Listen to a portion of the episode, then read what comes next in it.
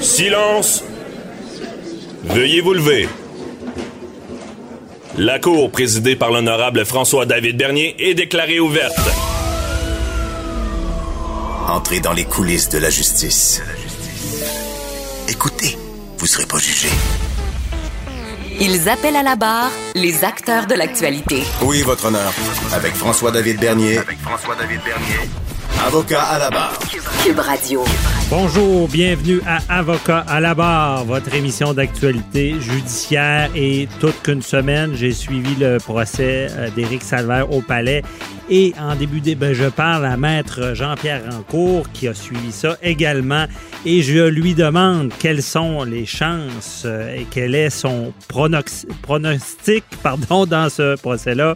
Euh, Jean-François Brochu, policier à la retraite, nous parle euh, du blocus. Comment on va faire, blocus autochtone, comment on va faire pour arrêter les gens qui bloquent les chemins de fer?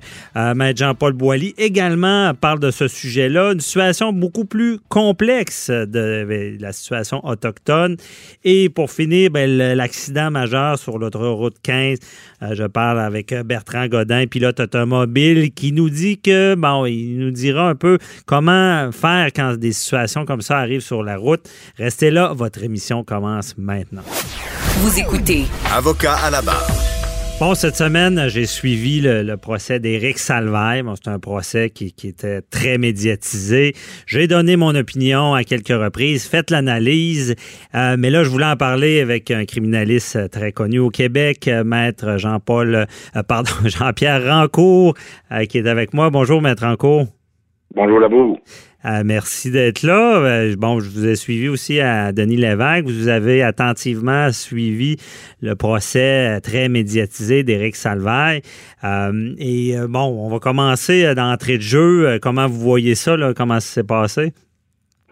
Ben écoutez, on est en face de deux versions contradictoires. Un dit blanc, l'autre dit noir.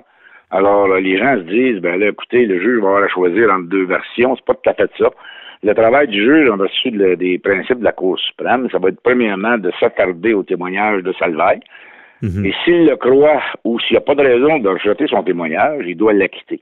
S'il croit. S'il ne le croit pas, pardon? S'il le croit, il doit l'acquitter automatiquement. Je pense que c'est la décision RW, quelque chose de même, qui vient mettre ses, WD. WD. Et, euh, ouais. et, là, euh, euh, on passe à la prochaine étape. S'il ne le croit pas, il ne le trouve pas coupable automatiquement. Il doit aller à ce moment-là se demander si le témoignage de euh, du gay est suffisant pour, pour hors de tout doute raisonnable, parce que c'est toujours de doute raisonnable, parce que l'ensemble de la preuve euh, du gay et les autres témoins euh, amène le juge à penser que hors de tout doute raisonnable, il est convaincu. S'il ne l'est pas, il doit acquitter également. Alors, il y a des étapes à suivre pour le juge mhm. quand c'est des versions contradictoires comme celle-là. Mais maître Ranco, ça, ça doit être assez rare aussi que euh, le, juge croit, tu sais, quand il y a des versions contradictoires, toi, croit à 100% une version en particulier, là, dont celle de l'accusé, qui permettrait de la quitter là, directement. Ça doit être assez rare qu'on le croit complètement. Oui, exactement. Et euh, mais on peut croire une partie du témoignage, on peut ne pas croire une autre partie. Mhm. Ça, c'est la prérogative du juge.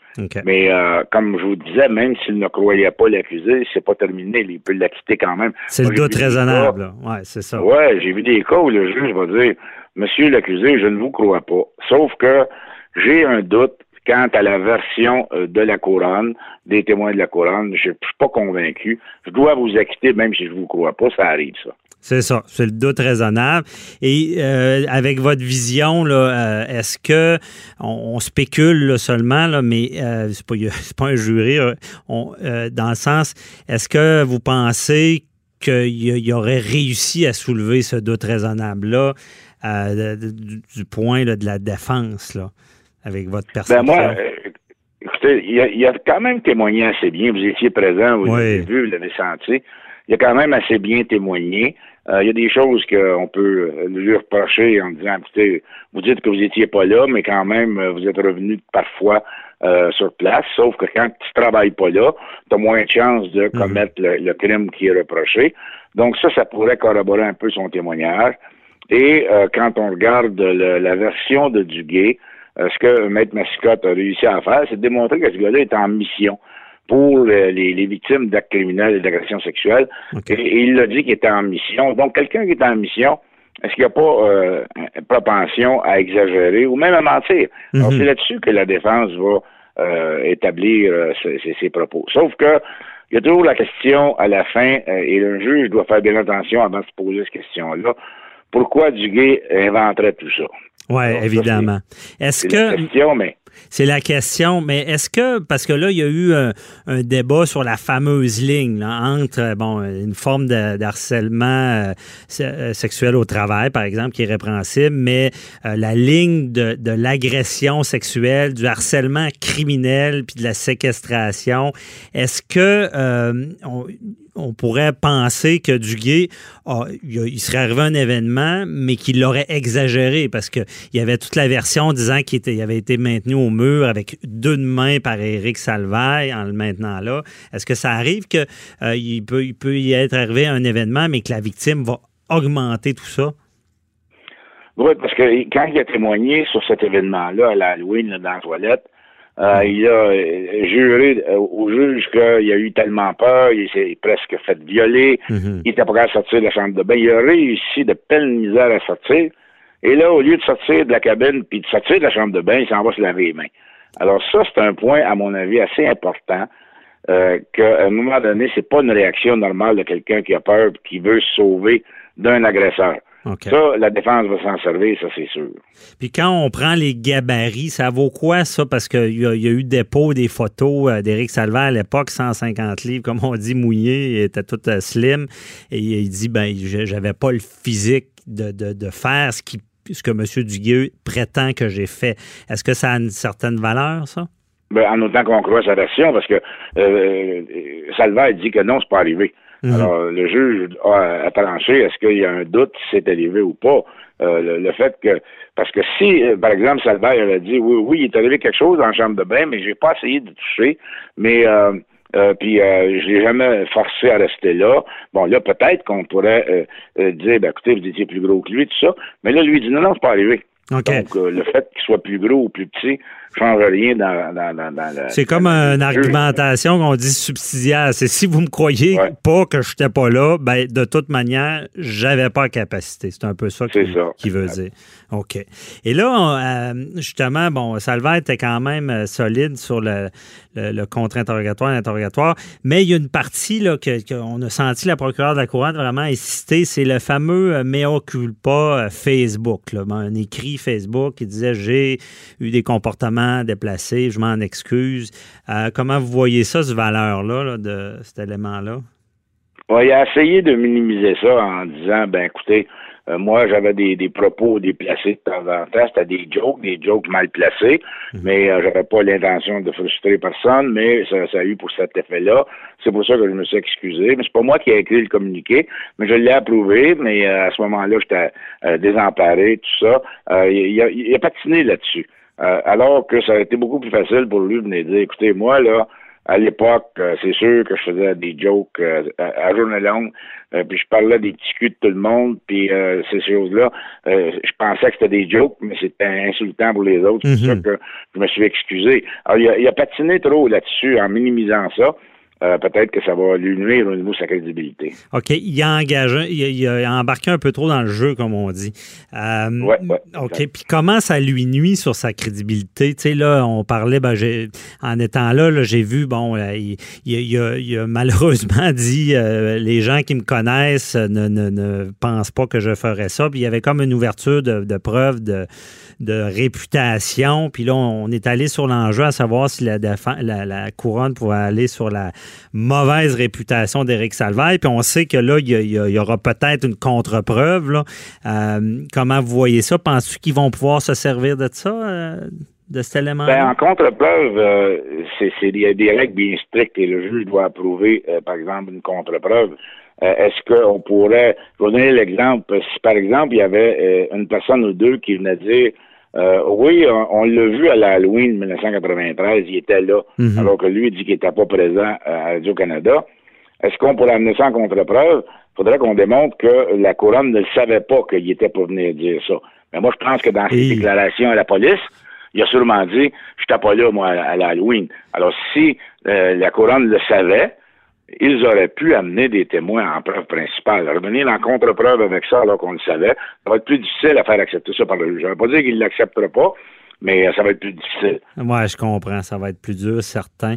Et euh, autre élément, ben, tu sais, la, couronne allait dans, un. Euh, demandait M. Salvaire, c'est quoi pour vous une agression sexuelle? ça, ça se voit fréquemment qu'on demande à, l'accusé de, définir l'agression sexuelle? Ben, on a permis ça dans un compte interrogatoire parce que d'un côté, Maître Massicotte a quand même été assez assez direct et, rough avec euh, la victime. Mm-hmm. Alors, on a permis quand même de poser cette question-là. Parce que moi, normalement, je me serais objecté. J'aurais dit, écoutez, on ne peut pas demander à l'accusé c'est quoi définir une agression sexuelle, qu'on lui pose des questions plus directes et non pas euh, générales, qu'est-ce que c'est une agression sexuelle. Euh, bon, mais la, la défense n'est pas objectée, alors il a répondu. OK. Bon, c'est, euh, ça qu'on se posait comme question. Mais également, euh, parce que moi, d'après moi, Éric Salvaire répondait quand même bien, même si c'était quand même choquant, mais légalement, parce que lorsqu'on lui demandait c'est quoi une agression sexuelle, il disait que montrer ses parties, ça n'en est pas une. Est-ce qu'il y avait raison là-dessus? Ben, montrer ses parties, c'est de l'exhibitionniste, comme il a dit. Hein, on en voit des, des cas où l'individu va se, euh, se masturber devant devant des euh, devant un carrefour de, de, de, de, de magasin, là. Ouais. Euh, puis mais il touche à personne, puis il fait rien, mais, mais ça, ça c'est de l'exhibitionniste, ça arrive. Alors lui avait un peu raison en disant si je me sors le pénis devant le monde et que je touche à personne, puis que je, je, je m'approche pas d'eux autres, ben, c'est pas une agression sexuelle, ça serait plus euh, de l'exhibitionnisme. Ben, c'est ça. Et là, il n'y a pas d'accusation, je pense, à attentat plus d'heures maintenant, exhibitionniste. Donc, il n'y en a pas. Fait qu'il y a un peu raison de répondre de cette manière-là. Oui, oui, oui. Ça en est bien sorti là-dessus. OK. Maître Rancourt, euh, j'ai pas le choix de vous poser la question. Avez-vous un pronostic euh, sur ce qui pourrait arriver? Ben là, on ne sait pas s'il va y avoir une contre-preuve. Mais mettons qu'aujourd'hui, euh, on se dit, il n'y a pas de contre-preuve. Moi, je me mets à la place du juge, je balance ça. Mhm. Je me dis, écoute, je, vais, avoir de la misère à ne pas avoir de doute. Parce que je peux pas, euh, je pourrais pas jeter la, version de, de, euh, de complètement, peut-être des parties, mais complètement. Puis je pourrais pas accepter la version complète de Duguay. ça serait difficile en droit criminel. Là. On a le droit au bénéfice du doute, c'est à la couronne d'approuver un tout raisonnable. Alors, moi, j'aurais de la misère à le trouver coupable. Je comprends. Bon, merci de, ces prévisions. On verra la suite, évidemment, sous réserve, je vous comprends, de cette contre-preuve-là qui peut être une boîte à surprise euh, dans tout ça. Euh, très intéressant. Merci beaucoup, Maître Encourt. On s'en reparlera certainement. Bonne journée. Merci, Maître. Bonne, bonne fin de journée à vous. Bye-bye. Bye. Avocat à la barre. Avec François-David Bernier. Avec François-David Bernier. Le nouveau blocus euh, ferroviaire euh, à Saint-Lambert. Euh, il y a eu déjà une arrestation. Et je tiens à préciser, on n'est pas le week-end en ce moment. J'ai dû préenregistrer cette entrevue-là pour être sûr d'avoir le spécialiste que j'avais besoin, Jean-François Brochu, policier à la retraite de la SQ, pour parler de ce sujet. Bonjour, Jean-François. Maître Bernier, bonjour. Merci d'être avec nous euh, d'avance. Je voulais être sûr de vous avoir. En fait, ça, c'est pas possible. Mais là, on va en parler. Il y a peut-être des choses qui vont changer d'ici la diffusion de, de l'émission. Mais en ce moment, jeudi, aujourd'hui, euh, qu'est-ce qui se passe? Parce que là, il y a eu une injonction pour, bon, je rappelle les faits, évidemment, euh, communauté autochtone qui, qui bloque le, trajet, le, chemin de fer, bon, qui, paralyse un système. Euh, théoriquement, ça serait criminel. On parle de méfait, euh, un méfait, là, on empêche quelque chose de fonctionner. Euh, d'un autre côté, ben là, il y a eu une injonction parce que ça, ça a plus d'allure. On, doit quitter puis laisser le train fonctionner. Mais euh, qu'est-ce qui se passe? Comment ça, on n'arrête pas personne là-dedans, Jean-François? Ben ça, c'est une bonne question parce qu'en principe, là, à partir du moment où on empêche quelqu'un de jouir de son euh, de son bien, comme mhm. présentement à Saint-Lambert ou partout ailleurs, tous les autres blocages, Effectivement, on commet un méfait en vertu de 430C du Code criminel, l'article 430C. C'est très clair et donc on est poursuivable à ce niveau-là. Mhm. Mais comme on est dans une crise à la grandeur du Canada, il y a, des, il y a beaucoup de décisions qui reviennent aux politiques. Et ça, l'aspect politique étant tellement important, ben, les policiers sont à la remorque des différents gouvernements. C'est ce qui, ce qui est particulier dans ce dossier-là, parce que Jean-François, dans d'autres dossiers, ça, fait, ça ferait longtemps que la police serait intervenue. Oui, oui, on, on, on, se le cachera pas. S'il n'était pas question de, de nation autochtone dans le dossier, c'est effectivement, ça, fait longtemps que ça serait réglé. Mhm. Mais ça aurait pu, euh, si, on veut ouvrir une parenthèse, ça aurait pu être réglé dès le début. Euh, si le gouvernement avait été intervenu dès le début euh, dans l'Ouest. Euh, mais bon, on a laissé traîner les choses et on est rendu où on est présentement. Juste pour vous ramener l'injonction qui a été émise aujourd'hui, jeudi, cette injonction-là ne concerne que, que le blocage de Saint-Lambert. bon, elle a été émise, elle a été une injonction interlocutoire comme celle-là, c'est une procédure civile devant la Cour supérieure. Ça a été fait en anglais c'est le CN qui demande euh, l'injonction parce qu'ils font la démonstration qu'ils n'ont pas, ils ne sont pas en mesure de jouir de leurs biens. Et donc, euh, le juge a accepté. Donc, c'est une ordonnance aux gens de remettre, si de quitter les lieux pour que euh, le CN puisse jouir de son bien et que les citoyens puissent avoir leur transport en commun. Mhm. Cette injonction-là, elle était en anglais seulement. La raison pour laquelle elle n'a pas été encore, à l'heure où on se parle, là, il, 17h30, elle n'a pas été, toujours pas été signifiée aux gens qui sont sur le blocage et ça doit être fait. C'est la première étape, là, c'est de signifier cette ordonnance-là euh, aux gens qui sont sur le blocage pour leur dire, bon, ben vous devez quitter, ça a assez duré, la, fin de la récréation. une injonction, comme on dit, ordonnance du juge de, faire ou de ne pas faire, dans ce cas-là, c'est de s'en aller pour être poli. Là.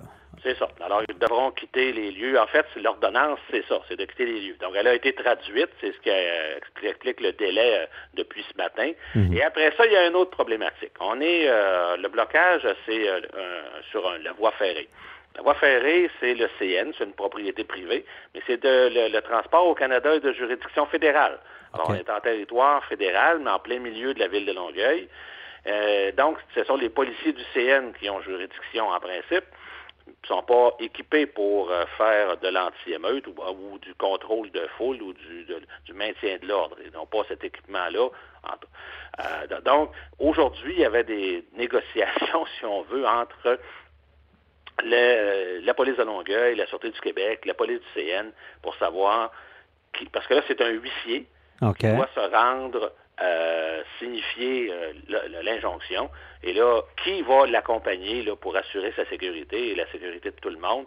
Alors, selon mes informations, à 17h15, euh, c'est la police de Longueuil, les policiers de la ville de Longueuil qui vont accompagner le huissier pour aller signifier l'ordonnance, l'injonction. et là, on Ils sont mieux équipés. Ben, vous devez quitter et vous avez, on va vous donner quelques heures pour ramasser vos valises et quitter les lieux et nettoyer tout ça. Mhm. après ça, on va voir qu'est-ce qui va se passer. Qu'est-ce qui arrive si là, ils disent non, on, ne s'en va pas? ben, c'est fort probable que ce soit ce qui va se produire. Ben, alors donc, euh, là, il y aura une intervention policière à ce moment-là. Euh, quel corps de police va la faire? Il y, a, encore une fois des négociations. écoutez, il est fort probable que la police de Longueuil, qui est suffisamment euh, équipée pour le faire, le fasse. de quelle façon ils vont le faire? Ça relève de leurs autorités, mais en principe, en maintien de l'ordre, euh, l'enseignement et les façons de faire sont pas mal similaires euh, au Québec entre les différents corps de police. Et donc, euh, si on se fie au module de maintien de l'ordre de la sûreté, les, façons de faire, ça va être de, façon très progressive. on devrait, là, je verrai, on verra comment ça va se faire, mais on devrait le faire de façon très progressive. La première étape étant bien sûr la, la, la, de, donner la, l'injonction, hein, de, la, de la présenter aux gens. Ça, c'est la première étape. Ensuite, euh, s'il ne se conforme pas, il y aura une autre étape qui devrait être, qui devrait être euh, de, ben, un avis verbal. Hein. les policiers vont se présenter en nombre suffisant avec euh, et leur donner un avis verbal de quitter, sinon ils seront, ils seront arrêtés. Mm-hmm. Et s'ils ne quittent pas, ben, on va procéder à leur arrestation un à un. Mais comment on fait pour évaluer ça, la police? Ça veut dire on calcule le nombre de personnes, puis on dit, bon, ça prend tant de policiers? C'est-tu un policier... Ben, euh, Ben ça, euh, ça, euh, Maître Bernier, je vais vous dire que depuis les barrages, tant en Gaspésie que, que celui-là de Saint-Lambert, les services de renseignement des organisations policières sont au travail. Donc, on sait exactement, d'abord, on connaît le pourquoi ils sont là, on sait en gros qui ils sont. On sait quelles sont leurs motivations, jusqu'où peut aller justement leur motivation à résister, quelle sorte de, résistance ils entendent euh, offrir aux policiers s'il y a une intervention. Ces informations-là, les policiers, euh, par les services de renseignement, en parlant avec des gens, entre guillemets, euh, qui, acceptent de, donner quelques informations, mm-hmm. ben, on est en mesure de planifier une opération. Fait que ça, c'est pas cette étape-là, elle est elle est avancée. On n'est pas en train de faire des plans, euh, comment on va comment on va faire. Non, mais, mais seulement pour, pour comprendre, est-ce que ça. Tu sais, je veux dire, ça prend-tu une équipe style anti-émeute qui va faire un barrage et pousser les gens en dehors du site ou on les arrête un à un? Non, ce sont, oui, ce sont des gens qui font, qui sont euh, formés pour faire euh, du, maintien de l'ordre, du contrôle de foule. C'est certain que ce sont des policiers euh, qui devraient être, en fait, on verra qu'est-ce que Longueuil va décider de faire, mais si c'est Longueuil qui le fait, mais à la Sûreté du Québec, ce serait des policiers formés pour le maintien de l'ordre, et on va procéder tranquillement. Un officier va donner l'ordre de euh, se retirer. On ne le fait pas, ben, on devrait s'avancer et, euh, ramasser, si on veut, procéder à l'arrestation des personnes une à une et euh, les conduire dans un centre de détention pour être identifiés. Puis, si ça vire mal, y a-tu des, des gaz lacrymogènes? Peut-être que je vois trop de films, là, mais des gaz lacrymogènes des balles de caoutchouc, les teasers, on peut-tu aller jusque-là? Si, s'il y a une sorte de résident. C'est certain qu'on s'en va pas là avec les deux mains dans les poches. On a fait un plan, un plan d'intervention A. Et euh, si euh, la situation dégénère, ben, il y a le plan d'intervention B, mhm. et ainsi de suite. Je veux dire, les policiers qui vont se présenter sur les lieux, en principe, sont préparés à faire face à toutes les sortes de résistances. Mais là, comprenons-nous bien, on n'est pas encore une fois en train de, parler d'un barrage où on a des, des, euh, entre guillemets, des warriors, des membres des communautés autochtones plus radicaux et qui sont prêts à la violence. Un peu comme à l'époque, il y a Maître Boily tout à l'heure qui va parler de de Oka. Euh, ben, je veux dire, samedi, là, il, va parler de Oka. C'est un peu euh, comme ça? C'était plus violent? Ben, j'étais là à Oka. Ah oui? J'étais pas là le 11 juillet, mais euh, le caporal Lemay qui a été assassiné dans le cadre de l'opération, c'était un collègue, un confrère, quelqu'un avec qui j'avais fait ma formation. Alors donc, j'ai passé euh, quelques deux mois et demi à Oka par la suite. Ah ouais. À la suite de cette intervention-là. Mais on est, on, on parle pas d'une intervention de ce genre-là, pas du tout. Parce qu'à Oka, rappelez, euh, ben, rappelle, euh, c'était, c'était, il y avait de la violence là. Si, ben, c'est-à-dire que les, effectivement, il y a eu une première, on a euh, saisi des véhicules de police, on les a euh, détruits, on a procédé, les, les, les morts qui étaient là ont détruit, ont fait une barricade avec des véhicules de police, et bon, effectivement, ça a commencé dans le chaos. On n'est pas là aujourd'hui, ni on n'est pas là même dans l'Ouest, on n'est pas là en Gaspésie, c'est pas la mhm. même situation. Puis c'est certain que cette façon d'opérer-là, en 1990, euh, ne se répétera pas dans ce cas-ci. Euh, ça, il y a de très peu de chances que... Euh, en tout cas, pas pour la Sûreté du Québec, je ne penserais pas. dans, le cas de, dans, le cas de Saint-Lambert, on est loin de tout ça. Là. Dans le cas de Saint-Lambert, on est avec une, bande de jeunes revendicateurs qu'on a fort probablement, la majorité de ces gens-là ont bloqué la rue Sherbrooke un peu plus tôt cette semaine, on s'en souviendra, des gens qui sortaient de différentes universités de Montréal, dont l'UCAM, où il y a beaucoup de militants. Et mhm. donc, euh, euh, c'est ça, beaucoup de ces gens-là sont là aujourd'hui à Saint-Lambert. Et donc, ça ne devrait pas poser un problème. C'est pas une opération qui sera qui est très, très, très difficile pour une organisation policière. OK, je comprends. Puis euh, là, il nous reste pas beaucoup de temps, mais on a dû préenregistrer. et quand on sera samedi, on va diffuser l'émission. Penses-tu que ça va être tout déjà fait avec l'injonction, que ça va être libéré? Ben, c'est difficile de. C'est quelque chose que les organisations policières vont garder confidentiel, puis c'est pas moi qui va divulguer à quel moment les policiers vont mhm. décider d'intervenir. Mais, mais selon moi, je pense que lorsque cette entrevue-là va être diffusée, euh, le blocus aura été levé ou sera sur le point de l'être. Je pense que lundi, les gens vont pouvoir prendre le transport en commun. OK. Merci beaucoup, euh, Jean-François Brochu, pour euh, nous avoir éclairé. On verra. écoutez, je vais vous, dire quelque chose, maître, oui.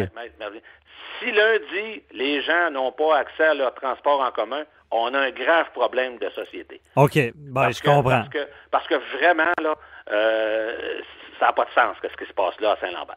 ah non, je comprends. Puis on, oublie le dommage. Hein. On, a tout euh, pour acquis que euh, tout nous est livré sans problème. Mais là, si, je sais qu'il y a des gens qui vont chez Costco puis qui commencent à faire des provisions. Là, on, ça, peut être dommageable, ce genre d'ajustement-là, et de laisser faire. On comprend bien.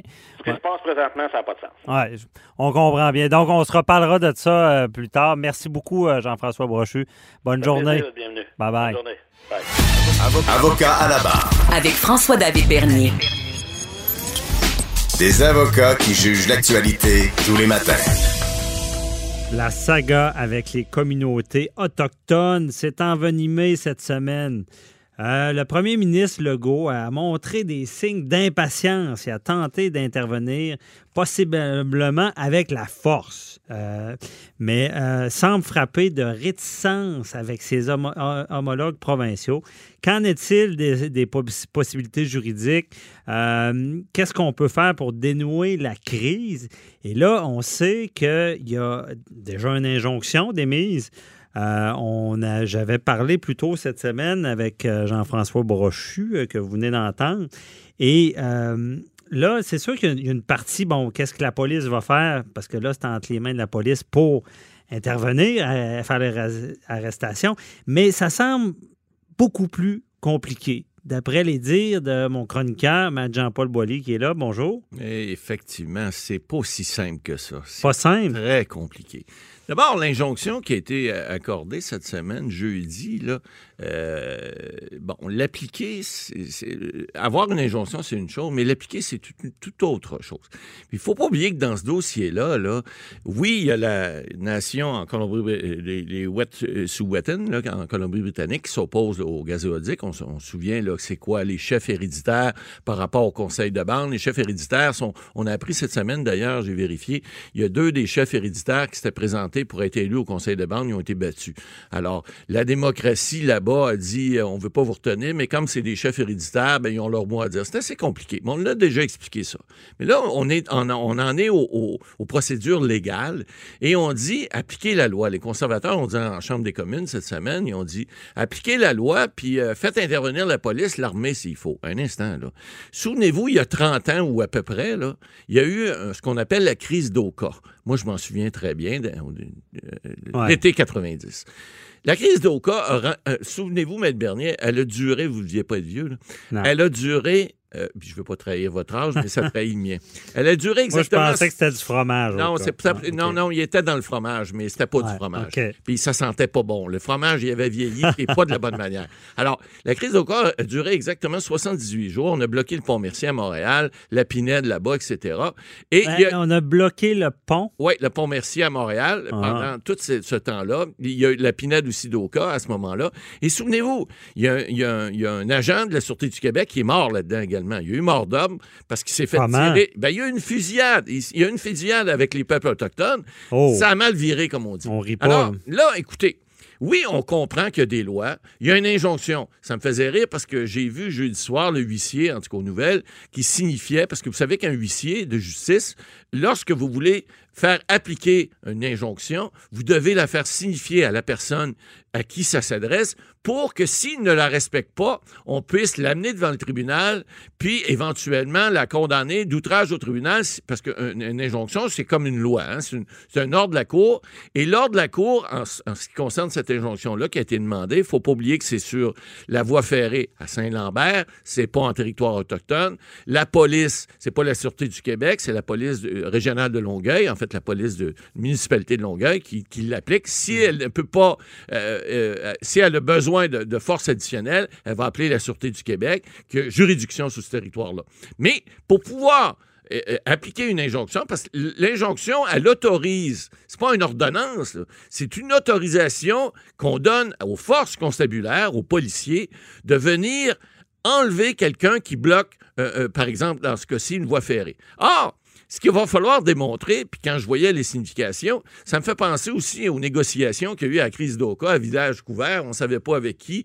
Il, négocie-tu avec euh, un chef héréditaire, il négocie-tu avec un Joe Blow qui, est voisin de l'autre côté? On ne le savait pas, il y, avait des masques.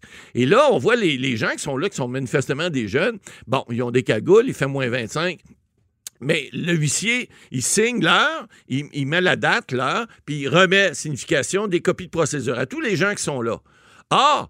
Comment est-ce qu'on va démontrer que ces gens-là ont reçu signification euh, en bonne et due forme? Comment on a fait, comment on va faire pour les identifier? On n'a pas de nom, on n'a pas de personne. Et, et, s'il en arrive d'autres euh, d'ici là, depuis jeudi soir, par exemple, euh, aujourd'hui, samedi matin, si des gens ont été changés vendredi, ils vont dire, ben, on n'a jamais reçu signification de ça. Alors, il y a tout un processus légal qu'il faudra ils démontrer. dans la poubelle. Exactement. Rester là. Puis dire, quand ils vont se faire arrêter, parce que ça va arriver.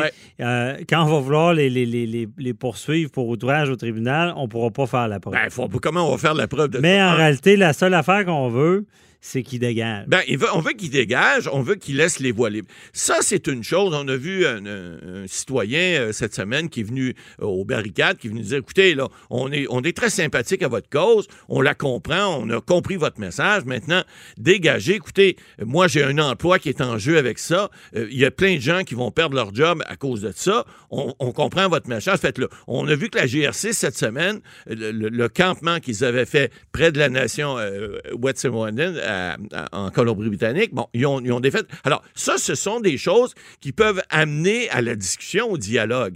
Mais évidemment, les chefs, euh, qui sont des chefs du Conseil héréditaire, eux autres, ils se disent, ça fait des années qu'on veut négocier des choses, puis vous riez nous autres, faites rien. C'est pas vrai qu'ils rient d'eux autres, parce que le gouvernement libéral, depuis qu'il est là, ils ont fait des actes de réconciliation, ils en ont fait des choses. Quand les conservateurs disent, puis les autres partis disent, vous avez rien fait, on a entendu M. Blanchette cette semaine qui disait, euh, ben là, écoutez, mettez vos culottes, puis faites des choses, mais c'est parce que c'est pas si simple que ça.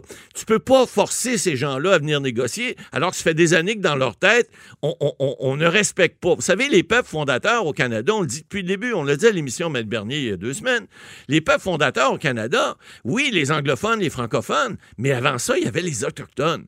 Puis c'est eux qui sont les Premières Nations. C'est pas pour rien qu'on dit Premières Nations. C'est eux, ils étaient là avant nous, ils étaient là. On est tous des fils d'immigrants au Canada, à part les autochtones, les Premières Nations. Alors eux, ils se sentent oubliés là-dedans. Puis lorsqu'ils font ce genre de revendications-là, évidemment, ça fait boule de neige. Il faudrait pas moi, je, comprends, on est une société de droit. Je comprends qu'il faut que les lois soient appliquées. Je comprends qu'on ne peut pas bloquer. N'oubliez pas qu'à Saint-Lambert, il doit y avoir un ou deux autochtones. Le reste, c'est des étudiants de cégep qui en profitent, des manifestants de gauche qui, sont, qui aiment ça, euh, euh, mettre, mettre, de la merde, là, comme on dit. Mais il reste que si vous enlevez ces gens-là, puis qu'ils en poussent 10 ou 15 ailleurs, vous ne serez pas plus avancé. À Oka, c'est ça qui est arrivé. On a décidé de confronter. Souvenez-vous, il y avait le sergent Cloutier, le jeune sergent. Mhm. qui a fait un nose to nose, un nez à nez avec euh, euh, celui qu'on a appelé. Il y avait un bandeau. Oui, il y avait un bandeau, là. Et, il, a, tenu tête au. Euh, je me souviens plus du nom, mais. c'est une image célèbre. Oui, une image célèbre, on avait vu ça. Et puis, cette confrontation-là, qui s'est mise à dégénérer, a fait en sorte que le problème, au lieu de se régler après quelques heures, quelques jours, ben, il a pris presque trois mois. Et puis, en fait, ça ne s'est pas réglé finalement. Mais ce qu'il faut comprendre, c'est que là, aujourd'hui, on dit, écoutez, on a un appui à travers, on parle des Premières Nations, des peuples autochtones.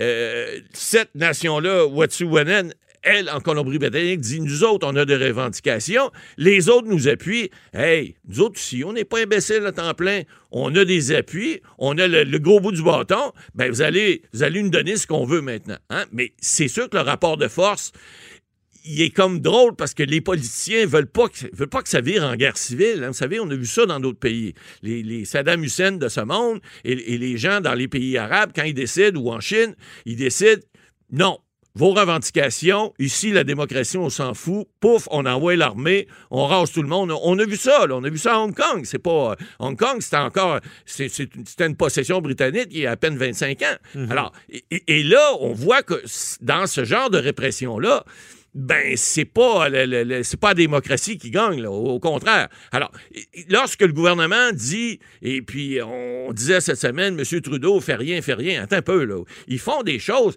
mais ils peuvent ils sont un peu pris par le fait que ces peuples-là autochtones ont des revendications depuis des années, des décennies et même des centaines d'années.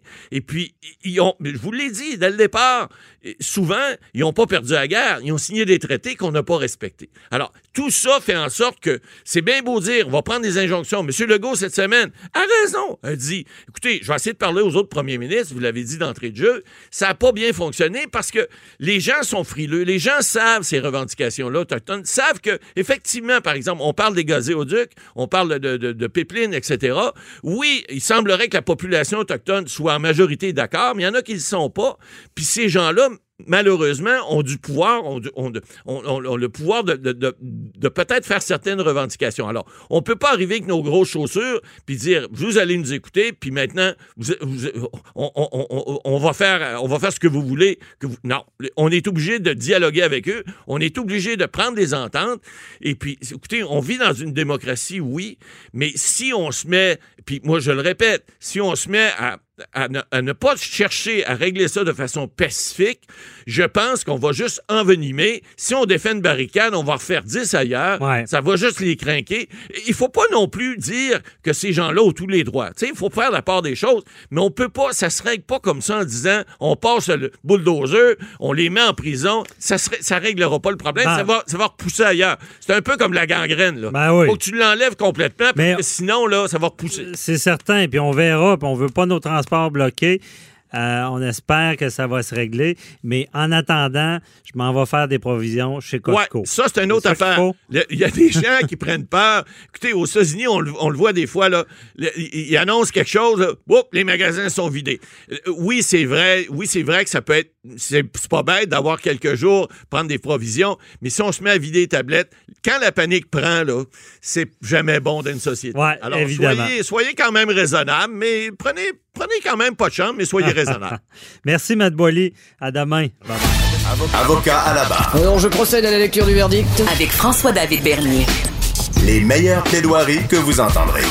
Cube Radio. Gros accident cette semaine sur l'autoroute 15. C'est assez euh, frappant. Je pense que c'est le plus gros carambolage qu'il y a eu au Québec. Euh, la, route était mauvaise, mais pas tant que ça, je pense, quand c'est arrivé. Euh, on parle de, de, de, rafale de vent, on parle du, du, mur blanc. Et là, euh, il y a deux morts. C'est quand même sérieux. Encore avec une implication de camion lourd, évidemment, ça pardonne pas. on voulait en savoir plus sur ce sujet. Est-ce qu'il y a des... Quand ça arrive, ça, je veux dire, la sécurité, c'est important. Est-ce qu'il y a des choses à faire? On en parle avec Bertrand Godin, qui est pilote automobile que tout le monde connaît et enseignant même de conduite automobile. Bonjour Bertrand. bonjour. Merci d'être avec nous. On, qu'est-ce que tu en penses, toi, de cet événement-là? Est-ce que ça, c'est évitable? Oh là là, c'est. Euh, écoutez, c'est, extrêmement difficile, ce genre de situation-là, parce que vous en allez, il fait quand même soleil, il fait beau. Euh, oui, il y a du vent, Mhm. Et là, ben, on voit une poudrerie au loin. On dit, oh, regarde, c'est juste une rafale, ça ne durera pas longtemps. Finalement, euh, c'est plus long qu'on pensait. Et là, on se retrouve dans un genre de guet-apens. Mhm. C'est-à-dire, là, on est avec zéro visibilité. Donc, euh, là, le premier réflexe, si tu freines et que l'autre ne freine pas en arrière, ben c'est à collision. Il faudrait que tout le monde soit synchronisé, dise, ben, on ralentit tous à, 10 km heure pour, pouvoir gérer ça. Mais encore là, 10 km heure, euh, quand on voit rien, euh, la vision, c'est la base de la conduite. On veut avoir du jugement, du discernement, et le jugement, du discernement, on l'a seulement avec des connaissances et du sens de l'observation. C'est pas pour rien que les avions euh, ont un minimum de visibilité pour pouvoir atterrir. OK. OK? Puis en plus de ça, ils ont des contrôleurs qui, qui, qui leur disent que la, la piste est libre devant, tout ça. Donc, euh, imaginez, lorsque vous êtes en voiture, vous n'avez pas de ces informations-là. Donc, c'est la raison pour laquelle vous êtes pris dans un guet-apens. Mhm. Euh, on, on, a vu certaines personnes agir de façon, quand ils ont vu le, le mur blanc, ben, ils ont vu une sortie, ils ont décidé de prendre la sortie. Et à ce moment-là, ben, ils ont évité le pire. Oui, bon réflexe. Mais euh, parlons-en des réflexes. C'est ça que je comprends bien ce que tu dis. Évidemment, la base à conduite, c'est la vision. Et quand il n'y a plus de vision, y a, la, conduite est difficile, mais est-ce qu'il y a des techniques euh, de, euh, est-ce qu'il faut tourner, freiner ou garder notre vitesse, tenir le volant droit? Il n'y a, rien. Ben, regardez, c'est pour ça que si vous êtes tout seul, il n'y a aucun problème. Vous pouvez justement soit ralentir, surtout n'arrêtez pas nécessairement dans plein milieu. OK, gardez une, vitesse peut-être très, très, très faible, mais gardez-la, ça peut être 5 km heure, puis des fois, même 5 km heure, c'est trop vite. Mais ça, vous pourrez jamais synchroniser 200 voitures les unes avec les autres, à moins d'avoir un système qui va qui va mhm. apparaître un, jour sur le marché et qui va faire en sorte que toutes les voitures vont se synchroniser les unes avec les autres. Et là, ben, euh, les gens vont parler, ah, c'est la vitesse le problème. C'est sûr que quand tu vois pas, OK, tu peux pas rouler. Euh, ça, c'est simple. Sauf que j'ai vu, euh, l'année passée, on avait vu un remorqueur avoir une collision, rentrer dans deux voitures de patrouille qui étaient parties en dérapage. Euh, et on voyait quelqu'un qui était en train d'enlever la neige sur ses essuie-glaces. Il ah. s'est arrêté en plein milieu de l'autoroute. Donc, euh, quand, il a apparu, ben, euh, la manœuvre d'évitement a fait en sorte que les policiers ont perdu le contrôle. Et puis le camionneur qui lui ben, se dit ben je roule bien en bas de la limite de vitesse, ben eh oui. donc c'est plus il y a plus de de vitesse réglementaire qui tient. Là, dans ben oui, mais chose à pas faire d'arrêter, ça me fait penser, on est en judiciaire, à la dame au canard, la dame qui avait ben, immobilisé son, véhicule pour aller sauver des canards et ça a causé la mort d'un motocycliste. Donc, arrêter, c'est la pire des choses à faire, ce que je comprends. Là. Euh, ensuite de ça, euh, je, ça serait, je, sais que tu n'as pas de solution à ça, mais c'est dans le pire, là, c'est quoi le meilleur conseil? C'est euh, ben, on se met dans le clos, on reste là ou ben, on vient de dire que d'arrêter, c'est la pire affaire. Puis en mhm. même temps, ben, si tu continues, c'est toi qui vas rentrer dans celui qui arrête. Ouais. Donc, c'est c'est pour ça qu'on est pris dans un guet-apens. Et, et je l'ai vécu l'année passée. Et les conditions climatiques depuis deux ans, on voit apparaître des fronts chauds, fronts froids qui créent un vent euh, vraiment euh, terrible. Puis vous mhm. savez, c'est un accident, c'est la combinaison de plusieurs facteurs. Vous savez, s'il avait fait chaud, ne serait-ce que deux jours de plus, ben la neige aurait comme gelé, elle, elle serait devenue comme euh, un peu plus glacée, elle ne se serait pas envolée. Et à ce moment-là, il y aurait eu du vent, mais pas de la poudrerie. Mhm. Euh, à cet endroit-là, ben qu'est-ce qu'on peut faire? C'est certain que lorsqu'il y a beaucoup de trafic, faut, faut être capable euh, pour euh, les responsables de sécurité routière de, de pouvoir peut-être planter des arbres, de faire en sorte de dévier justement cette poudrerie de façon à faire en sorte qu'on se retrouve pas dans des situations. Mhm. Ça pourrait être aussi un système dans certains endroits OK, qui, qui va allumer une lumière qui va dire aux gens, bon, synchronisez votre lumière, euh, mur blanc, euh, et, un avertissement c'est à peu près les seules choses qu'on peut faire. Il n'y aura pas de technique idéale. Euh, vous savez, euh, dans certains chemins secondaires, vous avez des lamelles de neige qui peuvent se former. À ce moment-là, il faut être capable de se décaler. Restez pas dans le milieu de la voie. Vous allez, euh, à ce moment-là, vous risquez de perdre le contrôle du véhicule parce que la, neige va, va, créer une traînée qui va vous faire dévier euh, et partir en dérapage. Donc, il y, a, un paquet de facteurs qu'il faut analyser. Donc, euh, dans des situations hivernales, euh, faut être extrêmement vigilant face à ce genre de situation. Mhm. Mais d'ailleurs, on élargit un peu la conversation.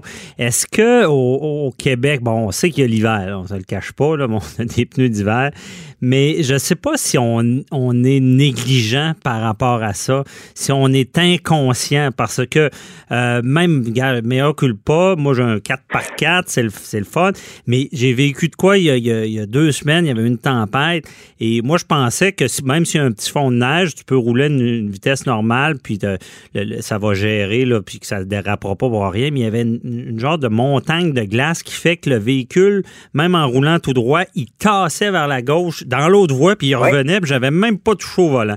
Euh, mais après ça, je voyais des 4x4, puis on voit toutes sortes de véhicules qui qui ralentissent pas vraiment et qui, ont l'air chier sur leur véhicule. Mais est-ce qu'on est naïf là-dessus? Euh, ben, je dirais, puis... Euh tu as dit le mot inconscient. Souvent, les gens sont inconscients. Pourquoi? Puis l'inconscience, il y a deux choses qui arrivent. Soit tu surestimes les capacités de ta voiture Mhm. ou tu la sous-estimes. Je vois beaucoup de gens qui auraient pu éviter un accident, mais ils ne savaient pas que leur véhicule était capable. Vous savez, on enseigne beaucoup trop la conduite par rapport à de la réglementation et pas assez sur un niveau de conduite. Autrement dit, on apprend à obtenir un permis de conduire et à ne pas faire face nécessairement à des situations extrêmes. Savoir conduire, là, c'est Mhm. pas quand ça va bien, qu'il fait beau, puis qu'on roule sur l'autoroute et puis que tout est facile. C'est lorsqu'il y a des situations problématiques à gérer. Et ça, si je compare avec le monde de l'aviation, le monde de l'aviation est beaucoup mieux préparé parce qu'on on, on leur montre à gérer des extrêmes. Et à ce moment-là, quand les extrêmes arrivent, ben, on sait quoi faire. Sinon, il y a les trois F qui embarquent. OK. Soit fuir, figer, euh, parce que les, les personnes ne savent vraiment pas quoi faire, ou foncer, mais quand tu ne le sais pas, tu peux essayer quelque chose, mais tu as peut-être une chance sur deux de réussir. Ouais. Euh, souvent, souvent, les gens vont appliquer les freins lorsque c'est c'est pas le temps d'appliquer les freins. Mhm. Euh, vous savez, vous en allez sur de la glace. Vous avez les deux, euh, deux pneus de gauche sur de l'asphalte, les deux pneus de droite sur de la glace. Quand ça va freiner, c'est sûr que ça va pivoter vers la gauche. Ouais. Que la voiture va pivoter du côté où c'est le plus adhérent. Ben, fait- donc, si vous freinez, oui, vous allez déstabiliser la voiture. À ce moment-là, de penser à, conserver, à, à appliquer les freins tout en douceur pour être capable de l'anticiper, ce phénomène-là. Mais non, les gens deviennent réactifs, deviennent impulsifs. Mm. Donc, euh, tout simplement parce qu'on n'a pas les connaissances. Et c'est la raison pour le mécanisme de la conduite, je le répète, c'est 40% des connaissances directement liées au sens d'observation. L'autre 40% c'est du facteur humain. Ah, le ouais. stress, la pression que tu te mets sur les épaules, la pression que les autres te mettent sur les épaules, ta forme physique, euh, même ta motivation. Tu sais, je faisais du, du dérapage avec euh, des élèves euh, cette semaine. OK? Et c'est ça que je leur disais. Lequel qui a le plus de chances de réussite? Celui qui dit Oh non, ça dérape? Ou celui qui se dit All right, ça dérape, on accepte le challenge et on se bat. C'est vrai, c'est vrai. Oui, je, je comprends euh, bien ça. Puis d'ailleurs, toi, t'es euh, parce que tu t'es co, parce que là, je, co- je comprends de ce que tu dis. Puis la, la- la route tue des gens, mais dans le cours de le, le- le- le permis de conduire, il n'y a pas ce genre de cours-là de en situation d'urgence, de dérapage. Toi, dans le fond, Non. tu donnes le cours, c'est un, un excédent que les gens doivent peuvent prendre? Non, pas, pas du tout. Euh, J'enseigne la conduite d'urgence euh, pour justement les, les policiers. Ouais, c'est ça pour les policiers. Euh, mais pour ben, les aspirants policiers. Donc, j'ai vu là, à date, depuis, depuis que je travaille là, là, 8000 élèves, des jeunes. Et je vois très bien la faiblesse qu'ils ont au niveau de la conduite automobile. Et de grâce, euh, ministre Bonardel doit absolument considérer que le bilan routier, c'est pas sur le nombre de décès qu'il faut le calculer. C'est sur le nombre d'accidents qu'on a au Québec. OK? Parce que des fois, c'est un vrai miracle qu'il n'y a pas de mort. ouais, OK? c'est vrai. Donc, c'est pas euh, c'est pas là qu'on va vraiment savoir que si on est des bons conducteurs ou pas et qu'on est capable de faire face à la musique Mhm. OK, que représentent euh, les conditions climatiques au Québec. Bien, certainement. Puis ce que, ce que tu dis, c'est- je, suis comme euh, surpris, puis je réalise ça. C'est qu'on euh, montre aux policiers comment réagir en situation d'urgence, mais le, commun des mortels n'a pas ces, ces cours-là, ne sait pas. Donc, euh, obliger ce genre de cours-là, ou du moins, au moins dans le cours de conduite, on sauverait des vies, à ce que je comprends, parce que, euh, comme tu l'as dit, il y a une grosse partie du facteur humain dans les accidents, puis on on veut pas être sur l'autoroute et que ça cause des morts. Donc, de, de connaître ça, on pourrait éviter certains accidents. Là. Ben, on a juste à entendre. Quand est-ce que vous entendez aux nouvelles que OK, le niveau de conduite euh, du conducteur n'était pas à point? Tout Jamais. Hein? C'est Ouais. jamais. Ça, ça va être le mur blanc qui va être responsable. Ah, c'est vrai. Ça OK, va je être la glace, ça Ouais. va être le téléphone, ça va être euh, la boisson. Ouais. OK, mais ça sera jamais les compétences du conducteur. Mais excusez, on, Ah. je vois la compétence des conducteurs. OK, et puis on parle de jeunes quand même qui ont 5, 6 ans d'expérience. Et puis euh, on voit qu'on est capable d'aller chercher un niveau juste parce qu'on a donné euh, des cours qui, qui va les emmener à être plus conscients. OK, Ouais. ça veut pas dire qu'ils feront pas d'erreur. Non. Ils sont plus aptes à aller voir ces erreurs-là, à comprendre, à adapter leur conduite. Ben oui. Mais en tout cas, je, je comprends bien le message. C'est vrai. Euh, c'est comme l'expression as-tu pris ton permis dans, dans, une boîte de Crackle Jack dans le temps? Où on disait ça? Oui, mais. Euh, mais euh, Vas-y. Puis, puis, puis tu sais, moi, ce que je vois beaucoup, euh, parce qu'on leur fait faire du déplacement d'urgence et, et souvent, ben, quand ils arrivent à une lumière verte, OK, ben, je vois des, des aspirants au lieu de, de gérer euh, les gens qu'il y a à l'intersection, ben, ils gèrent la lumière. OK. OK, ouais. puis, puis ça, ben, la conduite réglementaire, OK, c'est pas, ça rime pas toujours avec conduite sécuritaire. C'est vrai. Et parce que c'est pas parce que c'est vert que ça veut dire qu'il n'y a pas de danger. C'est vrai. Puis dans, en criminel aussi, c'est pas parce que la limite c'est 100 que, que tu, tu peux nécessairement rouler à 100. Puis quelqu'un qui roule à 140 quand il fait beau, il est peut-être moins près que celui qui roule à 100 quand il fait mauvais. Hey, merci beaucoup. Euh, ah, c'est ben tout le temps qu'on avait. Très intéressant. Merci Bertrand Godin. Bon, on se reparlera merci. pour euh, d'autres dossiers. Euh, puis on, on lance le message au gouvernement. Garde, quand il arrive des drames, peut-être qu'il faudrait apprendre aux Québécois à conduire. Bonne journée. Bye-bye. Bye-bye. Cette émission est maintenant disponible en podcast. Rendez-vous dans la section balado de l'application ou du site cube.radio pour une écoute sur mesure en tout temps. Cube Radio, autrement dit. Et maintenant, autrement écouté.